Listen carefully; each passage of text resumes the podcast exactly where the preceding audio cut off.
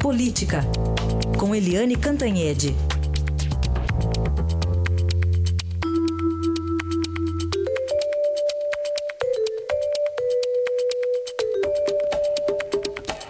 E a semana começa aí com essa notícia quente que a gente atualizou agora há pouco: busca e apreensão da Polícia Federal no gabinete do deputado Lúcio Vieira Lima. Isso na véspera da votação sobre a Aécio Neves lá no plenário do Senado. Tem a votação na CCJ também envolvendo o presidente Michel Temer. Tá um bom começo de semana, né, Eliane? Bom dia. Bom dia, Raíssen. Bom dia, ouvintes. Pois é, a semana já começa quente. Aliás, em Brasília está quentíssimo é, com as maiores temperaturas do ano inteiro, muito seco, difícil de dormir, né? E está difícil de dormir também para os parlamentares, né? É, deputados e senadores, depois desse embate todo aí, com por causa do Aécio Neves entre o Senado e o Supremo, e agora essa, é, vamos dizer, essa busca e apreensão no gabinete do deputado Lúcio Vieira Lima, dentro da Câmara dos Deputados. Então está lá a Polícia Federal, dentro do, do gabinete, dentro da Câmara dos Deputados, claro que isso já deixa todo mundo de cabelo em pé. E por que, que o Lúcio Vieira Lima está sofrendo esse tipo de pressão? Porque ele é irmão do Gedel Vieira Lima, o ex-ministro da Dilma e do Temer, muito ligado ao Temer, ali da cúpula do PMDB, e que foi flagrado com 51 milhões de reais dentro de um apartamento, um apartamento que servia de cofre para um dinheiro né, vivo que se supõe né, que tem uma origem meio estranha, né, porque ninguém guarda dentro de casa 51 milhões de reais. Aliás, pouca gente tem 51 milhões de reais, né? Muito menos para guardar em algum lugar.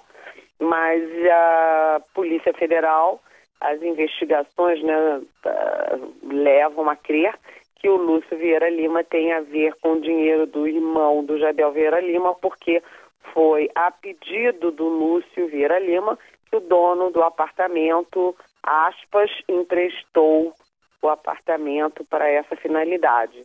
Então, quer dizer, a Câmara é, certamente haverá reações, porque toda vez que a Polícia Federal faz alguma batida dentro é, das dependências da Câmara e do Senado, tem sempre uma reclamação, invasão de poder, não sei o quê, porque tudo isso é com é, decisão judicial. Mas o fato é o seguinte, é que investigação é investigação, né? E essa medida foi tomada pelo uh, Supremo Tribunal Federal, porque o Gedel Vieira Lima não tinha, não tem mais é, foro privilegiado, não é mais parlamentar, mas o irmão dele é. Então o juiz de Brasília encaminhou todo o caso aqui para o Supremo Tribunal Federal, que foi quem autorizou a batida no gabinete. Agora, isso tudo na véspera, como você disse, Heisen, na véspera do daquela uh, votação super tensa no plenário do Senado para dizer se uh, o plenário do Senado autoriza ou não a decisão da primeira turma do Supremo de afastar o Aécio Neves e declarar o recolhimento noturno dele, que corresponde a uma prisão domiciliar noturna. Então, momentos de muita tensão, ah, não apenas no Senado, mas agora também na Câmara. A expectativa da votação de amanhã, que vai ser aberta, nominal, ou seja, todo mundo vai ter que votar e dizer como vota. A expectativa é de que eles digam não à primeira turma do Supremo e mantenham o mandato do, do Aécio Neves, mantenham, né, ele recupera o mandato e não tem a, a esse recolhimento noturno, mas isso não significa impunidade para sempre dele não, porque o Aécio tem, é, me parece, nove processos né, na, no Supremo Tribunal Federal e ele tem um encontro marcado com a Justiça. O problema é saber quando, né? Porque a decisão do Senado vai adiar esse encontro dele com a Justiça.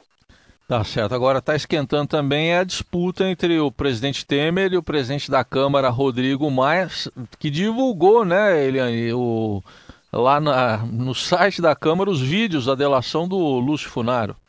Olha, isso foi muito, vamos dizer assim, peculiar, porque os vídeos da delação do Lúcio Funaro, que era aquele considerado operador é, das maracutaias do PMDB, esses vídeos estão em sigilo de justiça.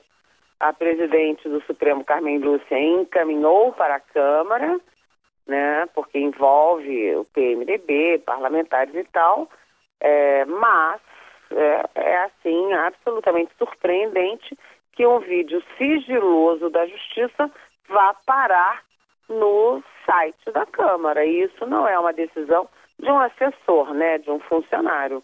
E então isso criou um baita incômodo aí nas relações entre o presidente da Câmara, o Rodrigo Maia, e o presidente Michel Temer, o Palácio Planalto inteiro, e com o seguinte detalhe, exatamente na semana em que a Comissão de Constituição e Justiça da Câmara vai tocar adiante aí o julgamento do, da segunda denúncia contra o presidente Temer por obstrução de justiça e organização criminosa. Então, tá, assim, os advogados do Temer deram uma canelada no Rodrigo Maia, o Rodrigo Maia devolveu com outra canelada e, enfim, a situação está preta entre Rodrigo Maia eh, e Temer, sendo que o Rodrigo Maia não é o João, a Eliane ou o Heisen. Ele é simplesmente o primeiro na sucessão uh, da presidência da República. Ou seja, se o Temer